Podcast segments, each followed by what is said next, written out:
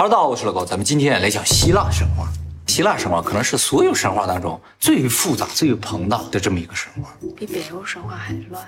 乱多了。其实我最早接触希腊神话是在小学的时候，《圣斗士星矢》。希腊神话和我们目前讲过的所有神话一样，都不知道是讲了什么时候的事儿。就说很久很久以前发生一些人和神呢，神和神之间的故事。关于希腊神话最早的文字记载呢，可以追溯到三千年前的荷马史诗。荷马史诗呢，总共有两部啊，一个叫《伊利亚特》，一个叫《奥德赛》。希腊神话中最重要的一个角色，也是最核心的一个角色呢，就是宙斯，众神之首。但是宙斯并不是希腊神话中第一个神。希腊神话中第一个神啊是个女神，叫盖亚，她是从混沌之中产生。几乎所有的古神话都是从一片混沌开始，这和我们之前提到的宇宙大爆炸模型是符合的啊。盖亚本身的意思呢是大地的意思，所以盖亚就是大地女神。盖亚诞生了之后呢，他就创造了世界上第一个男神，天空之神乌拉诺斯。而盖亚呢和乌拉诺斯结合，生下了十八个巨人。生下的呀，不对是他创造的。不是创造，生下的，就是一个女神生下了一个男神，然后又和这个男神结合，生下了十八个巨人。其实不是十八个巨人，应该是十八个巨神。这十八个巨神包括十二泰坦巨神、三个独眼巨神和三个百臂巨神，就是很多头、很多手臂的神。而十二个泰坦巨神呢是六对儿，六男六女，女的都比男的大一点，所以他们都是姐弟关系，也是夫妻。三个独眼巨人呢都是男性的，能够制造武器，而百臂巨人呢没有提到性别啊，就说有很多的头，很多的手。那么这些巨神呢都是最原始、最强大的神，也是怪物。哎，就是最早的神全是怪物，哎，一个正经人没有。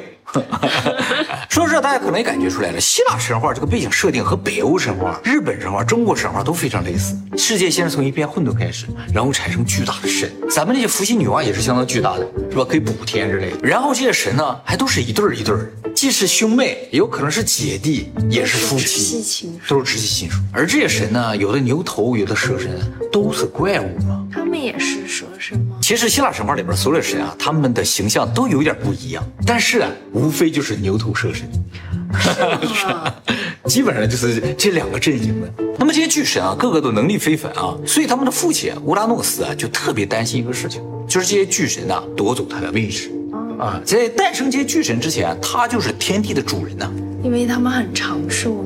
这根本就是不会死的。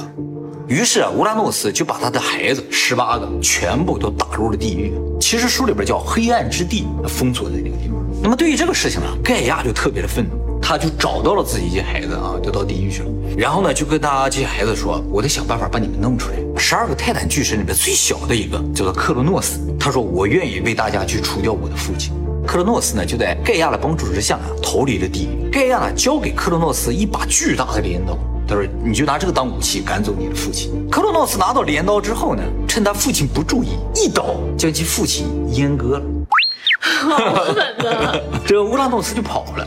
好，哎，乌拉诺斯逃跑的时候呢，就给克罗诺斯留下了一句话，他说：“你以后也必定被你的孩子所推翻。”我以为是阉割。那么从此呢，克罗诺斯就成了新世界的主宰。他和他的姐姐生下了六个神，三对儿，三男三女。他们只可以和自己那对儿的姐姐生。没错，理论上是这样。哦这个就是原配，就是上天已经指定了你们俩就是一对儿。不可以跳过去。其实是可以，一会儿我会讲到。那么这三男三女当中，三个男神特别有名啊，就是大家都知道了，冥王哈迪斯、海王波塞冬和天王宙斯。宙斯呢是最小的儿子，哈迪斯的象征形象啊是一个权杖，海王波塞冬的象征是条鱼，而宙斯的象征是公牛。所以宙斯就是牛头，而波塞冬就是蛇神里边的，就是鱼神嘛。啊我们在苏美神话里介绍过，这恩基啊是恩利尔的哥哥，他是蛇神的；波塞冬是宙斯的哥哥，他是蛇神，这是对得上的恩基有根权杖，啊。对对对对，而这个权杖呢，可能就是哈迪斯，是这样一个概念。所以说，世界神话要么是同一个起源，要么就是同一段真实的历史，那个时候只看见过牛和鱼之类的，就这么两种东西。哎想象不到。而且就崇拜这两种东西。其实啊，在汉字里边啊，牛和鱼啊，有可能是一个字。牛啊，你这么想对吧？你给它横过来看，就是个鱼的骨头，你要这么说的话，而鱼是关键啊。嗯，头上长角，在田里四个腿儿跑的，这绝对不是鱼，而是牛。它俩是反的。为什么汉字里出现了这种反向的情况？不知道。但是这两个字肯定是有什么关系。其实啊，在瑞亚生下第一个孩子的时候啊，克罗诺斯想起了他父亲的诅咒。他父亲不说了吗？你以后必将被你的孩子所推翻。所以呢，克罗诺斯非常担心自己的这个统治地位啊受到威胁。瑞亚生下第一个孩子，他就直接把他吃了。那干嘛要生呀？啊不不不，这很重要，就是整个希腊神话就是这样，神必须不停的生，怎么处理另当别论，但一定要生啊。所以策 可能有什么鼓励政策吧。接下来瑞亚就不停的生，他就不停的吃，总共吃了五个孩子。当生到第六个，也就是宙斯的时候，就瑞亚觉得不能再被她的老公给吃掉了，怎么办呢？他就用颗石头啊代替了宙斯，交给了克罗诺斯。克罗诺斯以为这是宙斯就给吞掉，而瑞亚呢，把宙斯呢偷偷的送到了叫克里特岛的这么一个岛上的一个山里边。这个岛确实也是有的，是希腊第一大岛。宙斯就在这个岛上长大的啊。宙斯长大之后呢，瑞亚就找到宙斯，请求他的帮助，希望他能够解救他的兄弟姐妹，也就是瑞亚的剩下的五个孩子。在这儿就说明一点，就是说他的父亲虽然把那些孩子吃掉了，但是神是不死的，这吃掉也不会死。啊，哎，只是他的父亲把他封印在自己的体内，所以宙斯要拯救他的兄弟姐妹，就是让他的父亲吐出他的兄弟姐妹。后来呢，宙斯就求助于他的大表姐计谋女神莫提斯，她有一种毒药，这个毒药吃的时候就会引发激烈的呕吐，他就把这个毒药啊掺入了宙斯父亲的这个食物当中。他父亲就是克罗诺斯吃了之后激烈的呕吐，就把他所有的兄弟姐妹全吐出来了。其实也不是兄弟姐妹了，吐出来全是宙斯的姐姐和哥哥。没有弟弟和妹妹，宙斯最小。然后呢，宙斯就联合他这些兄弟姐妹开始讨伐他的父亲。但是啊，宙斯的父亲啊也不是白给的，是当时的天神呐、就是最大的一个神。他的父亲呢也有十二个兄弟啊，全是泰坦啊。他的父亲呢就联合了五个泰坦巨神迎战宙斯这伙人。那挺讲究啊，他没有把十二个全叫上。其实一般女性是不参战。宙斯那边其实也是哈迪斯、波塞冬和宙斯他们三个人参战。啊，六对三呀，肯定打不过，对不对啊？而且根本上就宙斯他们就是打不过泰坦巨神的。泰坦巨神是最原始、最强大的力量，所以理论上他是输定的。但是在这个时候，宙斯的奶奶出来了。乱，宙斯本 乱，你知道，就是盖亚出来了啊！盖亚说：“我帮你一把，哎你要想跟这帮泰坦巨神打啊，你得有相应的力量才行，你是打不过的。而有一些人呢，有这些力量，他们又不是泰坦巨神，谁呀？就是现在还被封在地狱里的独眼巨神和百臂巨神他们一直被封着呀。被封着。我跟你讲，独眼巨神和百臂巨神和泰坦巨神不一样，独眼巨神和百臂巨神是单纯的怪物，就是怪兽，他们比泰坦巨神更厉害。所以泰坦巨神把他父亲阉割了，跑是跑出来了，没有放出这六个怪物，不是五个吗？六个，三个独眼巨神和三个百臂巨神。还有他父亲呢，他的父亲泰坦巨神，那是不是一共生了七个孩子？他的父亲有十二个兄弟姐妹，总共十八个泰坦巨神。那十二个泰坦巨神跑出来之后，三个独眼巨神和三个百臂巨神依然封在地狱，不能放出来。而盖亚就说了，你应该把他们放出来，才能和你们对抗。啊，于是宙斯呢就找到地狱去了，把三个独眼巨神和三个百臂巨神放了出来。果然，这三个独眼巨神啊一出来之后，就给了宙斯三样武器，不光给宙斯了，宙斯三兄弟啊，给宙斯了雷霆，啊，就是啪一道闪电啊，无比强大。给波塞冬了一个三叉戟，这个三叉戟呢能掀起巨浪，就吞噬大地的那种啊。给冥王哈迪斯了一件隐神头盔，哎，就是只要戴上这个头盔，没有任何神能够看得到，它就是隐形了。隐身衣好像没什么战斗力。对，所以后来哈迪斯就没怎么出来，因为他隐身了嘛，是吧？那么宙斯这三兄弟啊，就用这些武器，再加上百臂巨人的协助，就战胜了他的父亲。你大爷永远是你大爷，是他大爷是他大爷，没错，这句话是从这儿来的。没错，我的大爷还是要厉害的。那么盖亚为什么要帮助宙斯击败自己的儿子呢？其实他并不是想帮宙斯，而是他想解放自己所有孩子。他爱自己的孩子，对，不管你是独眼巨人还是百臂巨神，都是他的孩子，所以他想找到任何机会解救他所有的孩子。他自己解救不了吗？解救不了，就是女神啊，都是像一个形象一样存在，没有实际战斗力的，什么都干不了。那么宙斯击败自己的父亲之后，下令将所有的泰坦巨神全部封印在地狱里，他父亲尼泊尔的全都封起来。那盖亚同意吗？盖亚不同意，对不对？就盖亚本身的目的是想解救他这个孩子，结果宙斯把所有泰坦巨人都封起来，就把盖亚的孩子都封起来。于是盖亚发起了对宙斯的战争。盖亚手里什么都没有，他也不能打，他怎么办呢？盖亚与地狱结合，生出来了台风。地狱是谁呀？地狱是谁啊？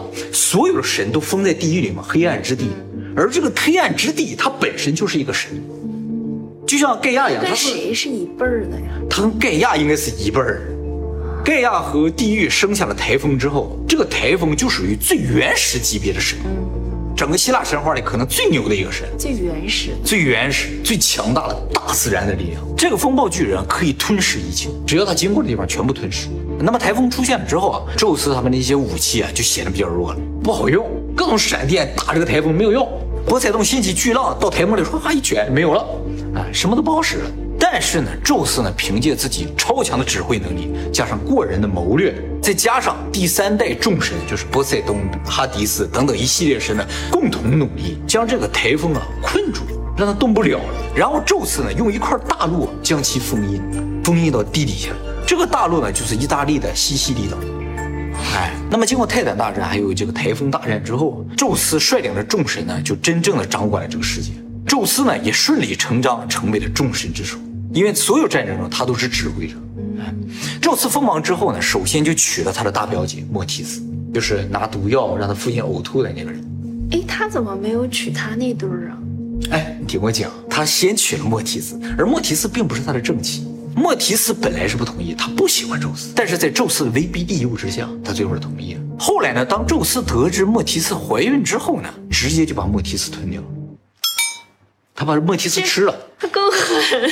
他为什么吃掉莫提斯？因为啊，盖亚曾经给宙斯留下一个预言啊。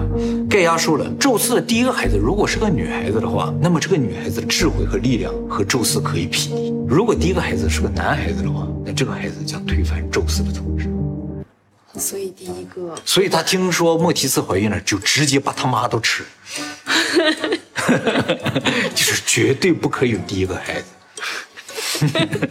那么吞是吞掉了，这莫提斯在这个宙斯的头里边啊，就是吞掉了，不是吞到肚子里，吞到头里。他在这个头里边把这个孩子生出来，而这个孩子呢，就是战神雅典娜。雅典娜一出生就是穿着盔甲出生，拿着武器出生，哇，哎，直接就冲破了这个宙斯的脑袋出来啊！但是宙斯不会死啊，宙斯一看是个女孩，哎，安心。说男孩要买房子，对对对，就这种感受。说女孩安心了。后来宙斯又和自己的母亲瑞亚结了婚啊，然后呢和自己的大姨也结了婚，对对对，叫泰美斯，结了婚呢生下很多孩子，然后又和自己的姐姐就和他一对儿那个叫赫拉原配，对，结婚生了很多孩子。赫拉是希腊神话中的婚姻之神，可是婚姻之神却是个小老婆啊，对，就是不是不是第一个了，大概好像是第七个。所以整个希腊神话前一大半段都是讲宙斯各种留情，然后正房各种打小三儿的故事，还打小三儿？打小三儿。赫拉是不能够打宙斯的，宙斯是众神之首啊，神王，他不能够惩罚宙斯，但是他可以惩罚其他的神。可是他先娶的他其他的大表姐啊，他妈呀，那他的地位也要比那些人要高。为什么呢？宙斯的老婆对皇后。哦，之前娶的那些人可是不是众神之母？对对对。那么宙斯和所有的女神生下的孩子啊，就是公子和王主了嘛？啊，不对。那么宙斯和所有女神生下的孩子就是王子和公主了，对不对？啊，有几个非常有名的，比如说光明之神阿波罗，商业之神 Hermes，神里边的 H 发音呢？神里边的 H 发音 啊，没错没错。战神阿瑞斯，阿瑞斯是战神，雅典娜是战争之神，是不一样的。战争是一群打一群嘛。而战神是单挑这种各种杀人技巧厉害的，还有整个希腊神话里最丑的一个神，工匠之神赫菲斯托斯。但这个赫菲斯托斯的老婆呢，却是整个希腊神话里最美的一个神，爱与美之神阿佛洛狄特。这个阿佛洛狄特是怎么来的啊？他不是任何神生出来的，是当初宙斯的父亲克洛诺斯阉割了宙斯的爷爷乌拉诺斯的时候，阉割下来的东西扔到海里，变出了这个阿佛洛狄特。乌拉诺斯对生孩子是不是有执念啊？对，就被扔下去了，都被切割了，还能生出来一个。其实不光一个，生出好几个，其中就包括这个爱与美之神啊。所以他的这个爱与美啊，是最原始、最强大的爱与美，哎，整个希腊神话里边最完美的一个形象。那么这阿佛洛狄特虽然和赫菲斯托斯结婚了，但是呢，他却和赫菲斯托斯的哥哥阿瑞斯关系非常好，两个人之间有一腿。希腊神话就是这样的，各种各样的神，各种各样的恋爱、劈腿、偷情，然后呢，愤怒、报复、战争，就是一个充满了八卦的世界，所以特别有意思啊。那么宙斯和很多女神都结婚生下了孩子嘛，里边有一部分呢是神，有一部分是半神半人。还有半神半人。对，宙斯不仅和神结合，还和人结合。哦，对对，半神半人啊，就是人和神的产物啊，拥有神的力量，但没有神的寿命。那么在希腊神话中，这种半神半人啊，通常被称作叫英雄。就是我们普通人称他为英雄。对，是神的孩子。那有地位吗？在宙斯这儿没什么地位，宙斯不喜欢人啊，不喜欢人，他老去跟人生孩子。他喜欢女人。那么希腊神话里把神写的这么不堪呢，会不会影响到神的威严呢？其实完全不会。在希腊人的这个理解当中，神呢，他就是神，他想干什么都可以。哎，也正因为神充满了各种情感，希腊人才认为神是真实。神只是相对于我们来说，他是神，而根本上呢，他就是创造了这个世界，创造了我们的另一种存在。所以你不能够要求他是完美的，或者是，而且他们按照他们的样子制造了我们，所以我们像他就很正常。就是神有和我们一样的情感是很正常的，我们就从他们来的嘛，对吧？他怎么造的人啊？其实希腊神话中提到了人的部分非常的多，后半段基本上都在写人啊。但是关于人的起源的部分写的是相对来说比较模糊的。那么希腊神话中非常明确提到创造人的这个神呢，叫普罗米修斯。哎，有个电影就叫普罗米修斯啊。普罗米修斯是宙斯的大表哥。那么古希腊神话中记载啊，普罗米修斯呢是用神界的泥土和水，按照神的样子捏出了人。女娲啊，对对，跟女娲那是一样，就是用泥造的人，但是特别强调这是神界的泥土。不是人界的泥土啊，然后呢，在里面注入了动物的灵魂，一正一邪一对注入，一正一邪，对，灵魂有正义的灵魂和邪恶的灵魂啊，有一个正义就有一个邪恶，对对，是一对儿注入进去了，像量子纠缠一样注进去，注注到一个人一个人里面了。所以人呢是既正又邪的。不过这个时候的人啊还没有智慧，怎么获得智慧呢？就是后来雅典娜发现了普罗米修斯造了件泥人，特别的喜欢。雅典娜除了是战争之神，还是智慧女神，所以呢，她就向这泥人中吹入了智慧，这泥人呢就变成了真正的人。雅典娜她的这个象征是蛇，在西方啊，智慧的象征都是蛇。哎，那普罗米修斯造了这些人之后呢，就深深的爱上这些人，想尽办法想培养这些人，给他表弟送去。送去干什么？他表弟特别讨厌人，不是女人吗？不是不是，这个时候的人啊是没有性别的，或者都是男性。哦。哎，我一会儿会讲到这个世界上第一个女人是怎么出现的啊。宙斯啊特别不喜欢人嘛，所以呢就百般阻挠人类的发展，比如禁止人类用火。世界上有火的地方只有奥林匹斯山，就是宙斯住的那个地方有火。哎，那有个火种。而普罗米修斯呢，为了让人类过上更好的生活，就到奥林匹斯山上把火种偷了下来，给了人间。从此呢，人类呢就获得了光明和温暖，以及熟食这些东西。这个呢，也就是圣火传递的由圣火就是从奥林匹斯山上接下来圣火，代表了就人类的传承和生生不息。那么宙斯知道了普罗米修斯偷走了火种之后呢，非常生气，不仅呢对普罗米修斯处以重刑，什么重刑？就把他钉在那个山上，然后让一个鹰啊天天啄食他的肝脏，吃光了就让他再长出来，再啄食，让他不停的疼。而且是宙斯决定给人类非常严重的惩罚，他命令自己的儿子，就是那个最丑的神工匠之神啊，用泥土制造了一个女人。这个工匠之神什么都能造出来。普罗米修斯用泥造出人吗？他看了看，哦，他也造出来一个。然后宙斯啊就把这个女人送给了人类，这就是世界上第一个女人。这个女人呢就叫做潘多拉。宙斯把潘多拉送给人类之前啊，宙斯的老婆赫拉给潘多拉注入了一个特殊能力，就是好奇心。而宙斯呢给潘多拉了一个盒子，跟他说：“你千万不要打开。”潘多拉到了人界之后啊，就对这个盒子里的东西特别感兴趣，因为他有好奇心，他就想打开看啊，就是没忍住，一打开，从这盒子里就喷涌而出各种灾难、疾病啊。从此呢，人类就陷入了无尽的痛苦之中。但是潘多拉呢，及时的盖住了这个盒子，所以呢，在盒子里留下了最后的希望。所以人类不管遇到多么大的灾难，都有最后的希望。基病什么的都是跑出来了，跑出来作祟了嗯，才给了人类啊。对对对，希望怎么不知道跑出来？就取了个意思嘛，留下最后一丝希望。这就是希腊神话中非常明确记载了人类的起源嘛。但是很遗憾的是，就是在普罗米修斯诞生之前啊，这个希腊神话的部分就有提到人，啊？就是说普罗米修斯造人这段前面就已经提到人了。那是谁？后来把整个希腊神话整理了一下，发现啊，希腊神话啊总共经历了五代，就是说这些神啊总共经历了五段时期，而这五段时期产生了五代人，不一样的人。不一样的人。第一代呢，就是克罗诺斯，宙斯父亲那一代，第一次出现的人。在这之前没有出现人，就是盖亚、乌拉诺斯那一代是没有人出现的。泰坦巨神出现了之后就出现了人。而这个希腊神话中直说啊，人呢是活得无忧无虑的，在那个时代也没有任何欲望，也不需要工作，寿命也没有极限，也不会衰老。最后这些人呢全都死了，怎么死的呢？是被命运之神判定死亡。哎就说命运之神说你们这样活着也没有什么意义，于是都死了。第一代黄金时代的人就这样没了。第一代人死了之后，变成了天空中的神，变成了就是我们现在理解的那些神，就是无形存在的那种神。第二代呢，就进入宙斯这个时代了。宙斯时代的人应该就是普罗米修斯造的。这一代呢叫做白银时代。白银时代的人呢，受到神的千般宠爱，娇生惯养，十分任性啊。虽然拥有强大的力量，但是精神年龄偏低，就是精神永远长不大，不把众神放在眼里，像个小孩一样的啊。于是宙斯恩准他们死亡。恩准。对，这批人也死了。这些人死了之后，就成为了魔鬼。也就是说，我们现在在说的神和鬼，其实是最初两代人的这个他们的灵魂变。那么第三代进入叫青铜时代，这个时代的人呢，就是我们以前提到的巨人，非常残暴的，互相残杀的纯肉食性。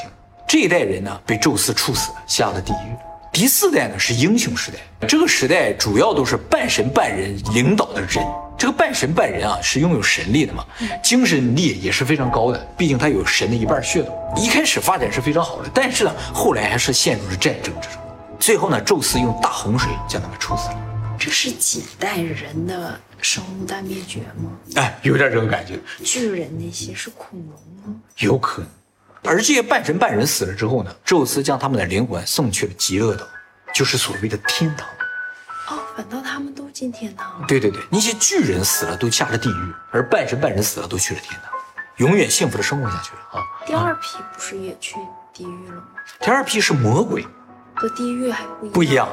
哦，哎，而我们呢，第五代铁器时代的人，将会去哪里呀、对，不知道是吧？啊，这一波一波是怎么回事呢？啊，其实就感觉神是在做一个实验，他们想创造出一个完美的东西，但是在实验中不断产生各种各样的问题。比如说第一代，第一代人啊，没有什么情感的，也没有寿命的，你觉得像不像初代的人工智能？就是最普通的机器人，没有智慧的。时间长了之后，神就觉得，哎，这不行，没有智慧啊，要它干什么？这跟我们的目标是不一样的，于是全部毁掉。那么第二代呢，注入了大量的情感，而这些情感呢，自身并没有成长，就是他们培养出了一种非常高级的人工智能，注入了神的情感，和神一样有情感，但是他自己不会学习，不会成长，而又有特别大的能量，藐视神的存在，于是神就把它灭掉了。而第三代呢，就巨人那代，就情感比较少了，但肉体特别强大，他们发现特别的残暴，不好，也销毁了。第四代呢，他们终于决定注入自己的基因了。产生了英雄时代，就是说，这已经是半机器人半人的一种存在了，不是完全的人工智能。他们发现效果是不错的，但是时间长了之后呢，终究这神它本身就有一些劣根性，就是说不太好的一面，所以这半神半人也最终打起来毁灭了。而第五代实验品就是我们注入了神的情感，但完全没有注入神的力量。就是说，这五代啊是分别进行了五种不同的尝试，都是要造出一个特别牛的东西来。但通过前四代的研究发现啊，力量是绝对不可以注入的。只要注入力量，不管他智商高还是智商低，肯定就打起来了，就毁灭了。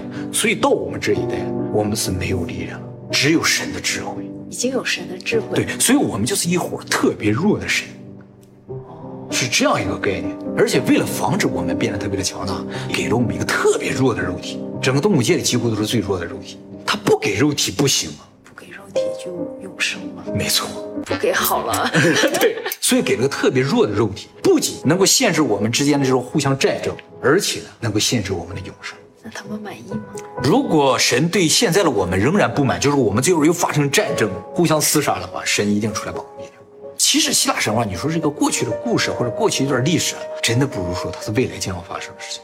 我们以后尝试就是人工智能或者机器人什么，肯定也按照这个步骤来尝试。而希腊神话给我们提了个醒，就说不要先给人工智能特别强大的身躯。你要想尝试人工智能，先给它一个特别弱的身躯，也不能不给身躯。现在这种尝试是非常危险的，就在电脑里产生一个人工智能，插电它就能永远活着，不行。你给它注入机器人也不行，它是不死的，必须先给它一个肉身，再去尝试它的智慧。就是比我们还要弱一点的肉身，对对对，要它来干嘛呀？就是研究智慧是如何产生的，或者干什么，就是移植意识。这也其实是永生的一个途径哈。呃，现在呢，基本上已经有思路了，啊，有思路了，大概在十几年之内可能就能实现。哇，啊，但是呢，还是会涉及到很多伦理的问题啊。啊，这个以后我们会细讲的啊。希腊神话，我们今天只是粗浅的讲了一下，大概讲了百分之五十左右，剩下百分之五十也特别有意思，以后有机会再给大家讲啊。那么希腊神话中还有一个事情啊，其实和中国神话还有日本神话都非常的相似，就是关于死后世界的这个描述啊，有一点非常的像。在希腊神话中提到人死了会到冥界去，我们是到黄泉啊，或者到什么地方啊？他说啊，人到了冥界之后呢，要吃一样东西，吃了之后呢，就再也回不来了。回不来了。对。如果没吃还能回来，这个呢跟日本神话跟中国的神话都有类似。咱们喝孟婆汤，喝了之后就转世投胎；没喝的话就有可能回来。没喝会有记忆。咱们中国神话好像没有说能回来的事情啊，他们说能回来。所以大家以后如果有机会的话，千万不要吃冥界的任何东西，再好吃都不要吃，吃了就回不来了。估计冥界的东西看上去肯定特别好吃，没错，肯定死是吧？不然谁能上去吃？会死什么呢？锅包肉，自助餐，免费的。